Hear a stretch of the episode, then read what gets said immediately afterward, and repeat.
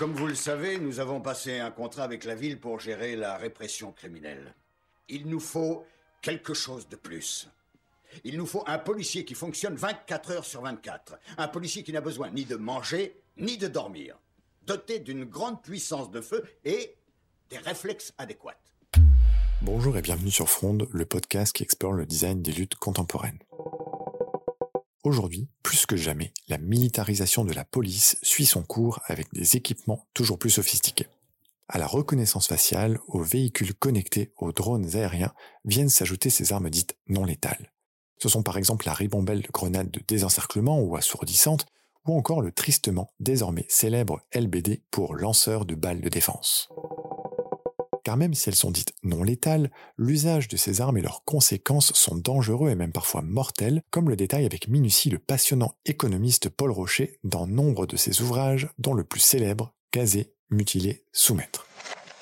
Le paradoxe que je démontre dans le livre, c'est que c'est précisément en suggérant la non-létalité des armes que le nombre de tirs des forces de l'ordre augmente. Le résultat final, c'est une escalade des violences étatiques. Notons aussi que le design est responsable de la simplicité d'utilisation de ces outils. Ainsi, chaque policier peut en avoir un usage trop aisé, voire zélé, lors des manifestations. Cependant, est-ce que l'efficacité du design d'une arme ne rend-il pas cette arme encore plus dangereuse, puisque beaucoup plus commode à être utilisée? Ça, c'est une grenade désencerclante, vous voyez C'est ce qui propulse environ une trentaine de morceaux de caoutchouc à très haute vitesse.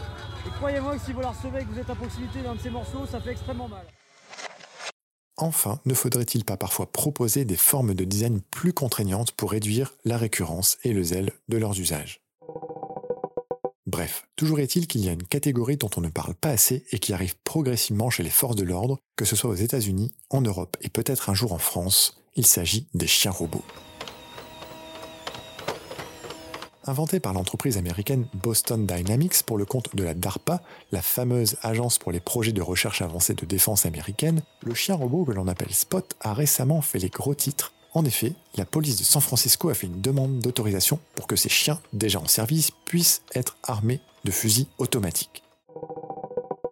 Alors en France, d'une manière un petit peu plus douce, la RATP qui gère les transports parisiens a aussi présenté son chien robot lors du salon Vivatech.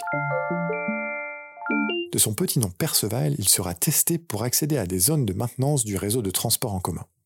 Mais comment, nous, citoyens, pourrons-nous réagir lorsque ces chiens robots d'une trentaine de kilos arriveront sur le terrain de manifestation pour filmer, ordonner, gazer, soumettre?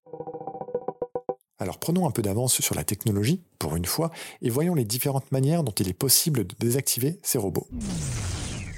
Tout d'abord, si vous pouvez vous approcher de la bête, placez votre main sur son ventre et saisissez la poignée abdominale pour la tirer vers l'avant. Cela libérera la batterie et interrompra immédiatement le fonctionnement de la machine. Lors de cette manipulation, soyez prudent. Il est conseillé de garder ses mains loin des articulations car le robot comporte des risques d'écrasement.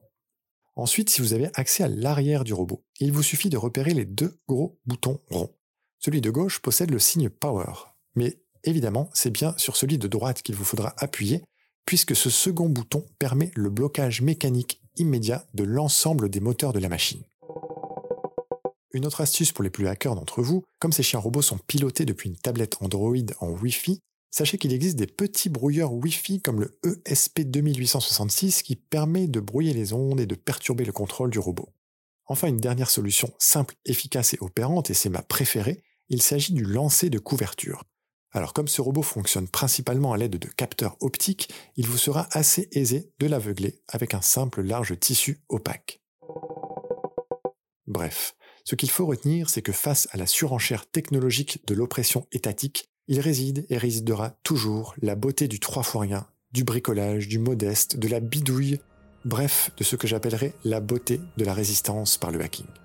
Vous êtes en état d'arrestation. Vous avez le droit de garder le silence. Tout ce que vous direz pourra être retenu contre vous par les autorités judiciaires. Il est mort, Murphy. Vous avez...